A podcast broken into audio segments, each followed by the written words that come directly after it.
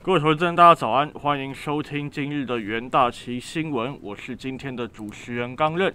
首先，在美股方面，上周五全美重启防疫的一个限制，美国财政部呢终止部分的一个纾困措施，引发市场的一个抛售潮。尾盘时段，美股抛售加速，波音和 Salesforce 领跌，道琼收黑超过两百点，跌幅零点七五 percent。标普下跌零点六八 percent，纳斯达克下跌零点四二 percent，标普和道琼上周累计跌幅均不到一 percent，纳指则是周涨零点二 percent。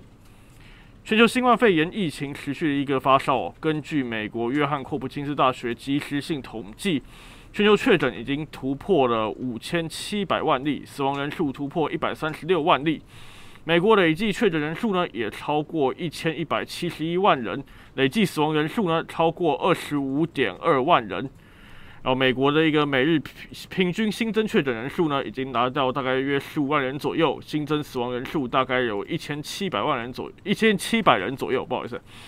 加州周四呢，则发布了一项有限的一个居家防疫禁令，晚上十点至凌晨五点之间呢，非必要的一个停止非必要的一个工作和聚会。与此同时呢，CDC 也建议美国人不要在感恩节之间旅行。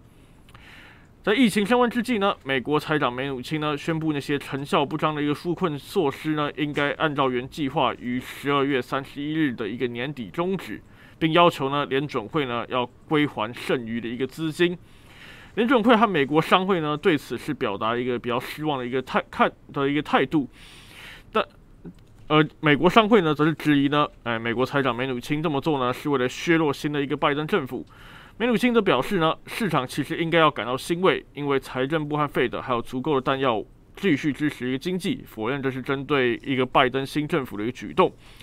与此同时呢，美国参议院民主党领袖舒默和共和党领袖麦康尔已经于上周恢复新一轮一个纾困谈判。在美国大选方面呢，美国总统川普呢在法律诉讼呢还是接连碰壁的一个状况。周四呢，川普总统是撤销了密西根州的一个法律诉讼之后呢，乔治亚州的一个州务卿呢上周五呢也正式认证了拜登是击败那个川普的，赢得该州的十六张选举人票。同时呢，否决宾州邮寄选票的一个法律诉讼呢，也在周日遭到驳回哦。但美国总统现任总统川普呢，依旧是尚未认出一个状况。川普团队呢也在要求重新要求那个乔治亚州要再度重新计票，而且这次呢要核对选民的一个签名，否则计他们认为呢计票结结果还是属于一场骗局一个状况。依照规定呢，十二月八日之前，美国各州需对选票做最后一个确认。川普的一个团队呢，依旧有上诉的一个空间，甚至有机会去发动国会共和党议员拒绝承认特定州的一个选举结果。短期内法律战还是会持续下去，可能要留意会影响到美国政府交接以及对新冠肺炎的一个防疫的一个措施。在美国重点个股方面。瑞辉上周五宣布呢，他们将获得紧急使用一个授权，该过程还有可能还需要数周的一个时间呢。公司的股价呢是大概上涨了大概一 percent 左左右。根据美国疾病管制防疫中心的一个疫苗这种计划临时手册，美国政府和公务人员将成为继美国医疗人员后首批接种新冠肺炎疫苗的一个族群。该计划规划，卫生医疗人员将首先获得疫苗，其次是老年具有健基本健康康状况的一个民众，还有在其他像是政府部门工作的一些基本工作者。不过，此计划尚未正正式一个敲定，可能会有所改变。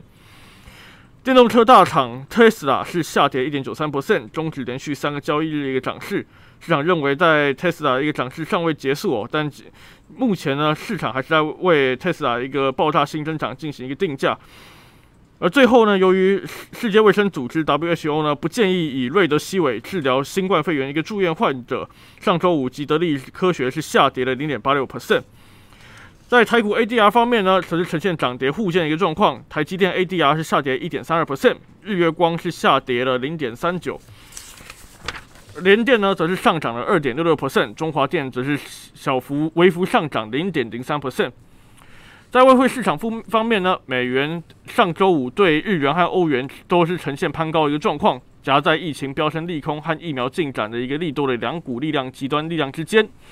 美元指数呢，周线则是持续的一个收黑黑哦，这边可以留意到风险情绪是带动了一个纽元攀高，纽元对美元尾盘升值零点三 percent 至零点六九三八美元，盘中一度触及两年高点。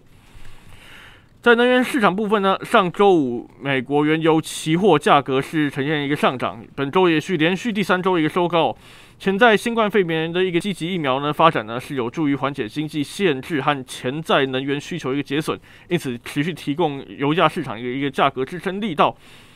一月交割的 WTI 原油期货呢是上涨在五十二至五十二美分附近，或一点。二 percent 收每桶四十二点四二美元。一月交割的布兰特原油期货呢，则是上涨七十六美分，收在每桶四十四点九六美元。本周涨幅在五点一 percent。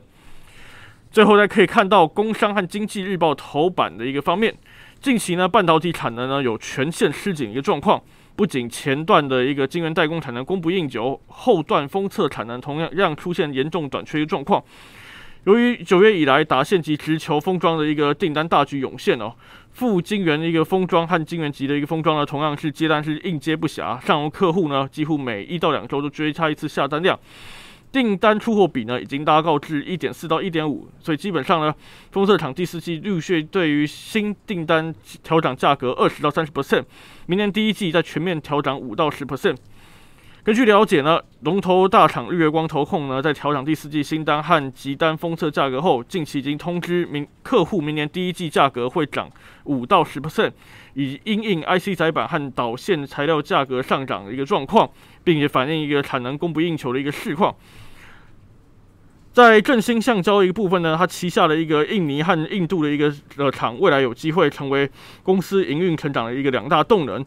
为扩大印尼厂的一个汽车生产规模呢，振兴董事会日前已经决议以自有资金增资印尼公司大概接接近三千万美一个美元，以充实营运基基金。也希望印尼厂的明明年呢汽车胎的日产量可以超过二点五万条，单月营运达到损益两平的一个状况。在华硕呢，合作部分呢，则是强攻汽车电子领域的一个市场，则是有所斩获。华硕透过旗下转投资宇硕切入一个扩增实境抬头显示器的一个业务，陆续打入玉龙、台湾现代汽车等车厂供应。和硕则以原本代工的一个优势呢，进军汽车中控台与电控领域，成功取得 Tesla 一个订单。就在重点数据方面，今天会公布最新的一个各国 Market 制造业 PMI 和服务业 PMI 一个状况。台湾呢也会公布十月失业率和工业产出年增率，可以多加留意经济数据对行情的一个影响。以上是今日的一个元大旗新闻，谢谢各位收听，我们明天再会。